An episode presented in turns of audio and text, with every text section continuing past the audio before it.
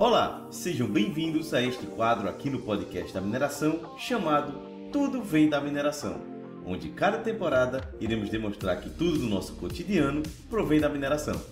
Nesta segunda temporada, vamos mostrar o smartphone e que tudo que tem nele, de uma forma ou de outra, provém da mineração. Neste segundo episódio, vamos explorar o mundo microscópico mais essencial que está por trás da magia dos nossos smartphones, os minerais presentes na parte eletrônica destes dispositivos incríveis. O podcast da mineração é patrocinado pela Agência para Desenvolvimento e Inovação do Setor Mineral Brasileiro, ADIM. Meu nome é Johnny Peterson e vamos ao vídeo. O cobre é extraído de minerais sulfetados através de processos pirometalúrgicos, como redução, fusão, entre outros.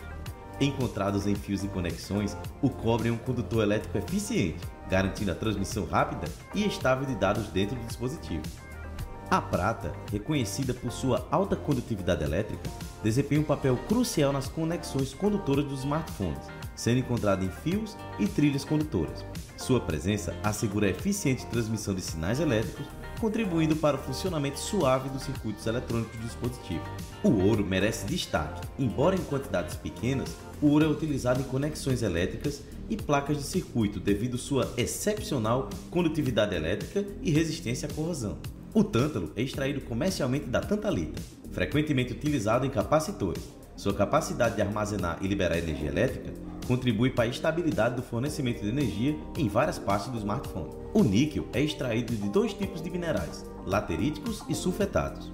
Nos smartphones modernos, o níquel também é empregado em sensores, contribuindo para a precisão e sensibilidade de funções. Além disso, pode ser encontrado em alguns componentes de áudio, bem como revestimento protetor em certas partes do smartphone. O silício é encontrado em praticamente todas as rochas, areias, barros e solos. Este elemento é a base dos chips semicondutores essenciais para o funcionamento dos processadores que impulsionam o poder de processamento dos nossos dispositivos. Semelhante ao alumínio, o galho encontra-se amplamente distribuído na costa terrestre. Geralmente está agregado a minérios de alumínio sob forma de hidróxido, zinco ou germânio. O galho pode estar presente em pequenas quantidades em certos componentes em forma de compostos. Entretanto, seu uso mais comum em alguns tipos de LEDs. O diprósio, em combinação com o neodímio, atua nos ímãs para a produção de som nos alto-falantes dos smartphones, bem como para melhorar a estabilidade térmica, garantindo um desempenho consistente, mesmo em condições de temperatura elevada.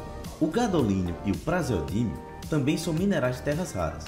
Podem ser encontrados na tela dos smartphones de LCD ou LED, contribuindo para cores mais vibrantes e uma melhor reprodução de imagens, bem como para a produção de luz branca de alta intensidade. O térbio, que é um mineral de terras raras, vem associado ao fósforo que é encontrado em abundância na costa terrestre.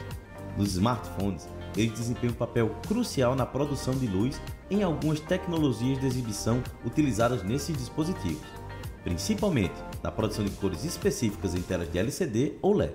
O arsênio é obtido como subproduto do tratamento de minérios de cobre, chumbo, cobalto e ouro. O antimônio é um metalóide encontrado na costa terrestre que ocorre em diversos minerais. Eles podem ser encontrados em algumas ligas metálicas utilizadas em contatos elétricos, semicondutores ou até mesmo em alguns processos de revestimento de componentes eletrônicos no smartphone. O estanho e o chumbo são metais que historicamente foram utilizados na indústria eletrônica. Nos presentes smartphones são frequentemente utilizados em ligas de solda, e essas ligas são tradicionalmente empregadas na soldagem de componentes eletrônicos e na fabricação de placas de circuito. É importante ressaltar que o oxigênio está envolvido em muitos processos de fabricação e na composição de materiais utilizados nos smartphones. Está presente na formação dos óxidos metálicos, vidros e plásticos. Além disso, desempenha um papel crucial na operação das baterias, como vimos no episódio anterior. E aí, viu quantos minérios existem na parte eletrônica do seu smartphone? No próximo capítulo falaremos da tela do seu aparelho. Lembrando que o podcast da mineração é patrocinado pela Adimbi, não deixe de se inscrever no canal e nos seguir no LinkedIn. Meu nome é Johnny Peterson e este é o podcast da mineração. E lembre-se, mineração pode não ser o futuro, mas não existe futuro sem mineração.